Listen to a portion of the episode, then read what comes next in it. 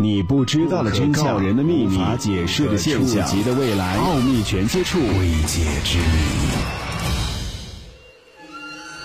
很多人自称在神农架看到了野人，但是至今为止，科学工作者从来没有在神农架捕捉到真正的野人。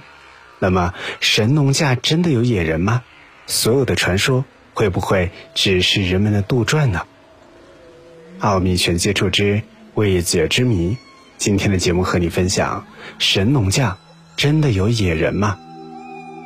从古至今，神农架野人都吸引着无数人，但迄今为止找到的也只不过是一些所谓的脚印痕迹，并没有实体，所以有人怀疑神农架根本没有野人，但大多数人却认为神农架林区地广林密。要在这片茂密的森林里寻找野人的下落，本身就不是一件容易的事情。也正是一直没有野人下落，民间各种各样的传言才纷纷出炉，甚至有人说，在神农架发现的野人根本不是地球人，而是留在地球做科学研究的外星人。这些外星人为了掩人耳目，便装扮成野人的样子行动着。这些外星人十分友好，除了研究之外，不会有其他不良的行动。一些探险家为了搞清野人是否存在，曾经组织过无数次的神农架探险之旅。王方辰就是无数探险家当中的一个。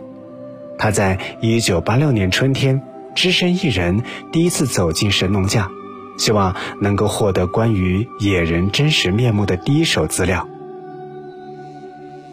王方辰在神农架采访了许多自称近距离看过野人的当地人，他从人们的描述当中发现，神农架野人应该是一个长着棕红色或黑褐色毛发的人形动物，可以直立行走，直立高度大约有两米左右。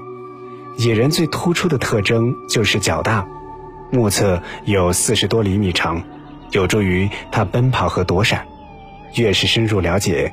王方辰对野人就越是沉迷，这一次探寻也奠定了他在寻找野人道路上的反复和执着。在整个探寻过程当中，王方辰听说了一个振奋人心的消息：当地公安局在神农架南部的长阳县追捕犯人，意外发现了一种似猿非猿、似人非人的生物。经过科学家的验证。那似猿非猿、似人非人的东西，跟神农架野人一点关系没有，只不过是一个患有小脑症的病患而已。二十世纪九十年代，王风尘第三次踏入神农架，这一次他在很多地方发现了疑似野人的大脚印，而在一些田埂松软的土地上，还有一个像是人做出来的深坑。在深坑的附近散落着几十个被啃完的玉米棒。根据玉米棒的牙齿印，王方辰推断，只有人类或者类人猿才能够啃出如此整齐的痕迹。难道这些都是野人留下的吗？没过多久，王方辰又在雪地里发现了之前见过的大型脚印。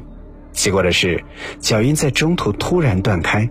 四周都是光滑、没有一点踩踏痕迹的雪地。二零零一年，八个年轻人告诉王方成，他们曾经在神农架南天门附近亲眼看到了野人。那个野人头很大，身材魁梧。可惜的是，他们的相机由于焦距不够长，而只拍下了一个很小的野人形象。就这样的照片来看，根本无法判断他们所说的话是真是假。两年之后。王方辰又从神农架当地的中学生那里听到了亲眼看到野人的消息。根据中学生所说，当时他跟其他三个同学一起从学校回家，途中看到了一个脊背弯曲、全身灰白的庞大动物。那只动物看到他们之后，以飞快的速度跑到了树林深处。虽然有如此多的目击者。可到今天为止，目击者都不能够拿出充分的证据证明自己所见所闻，科学家们也无法判断神农架是否真的存在野人。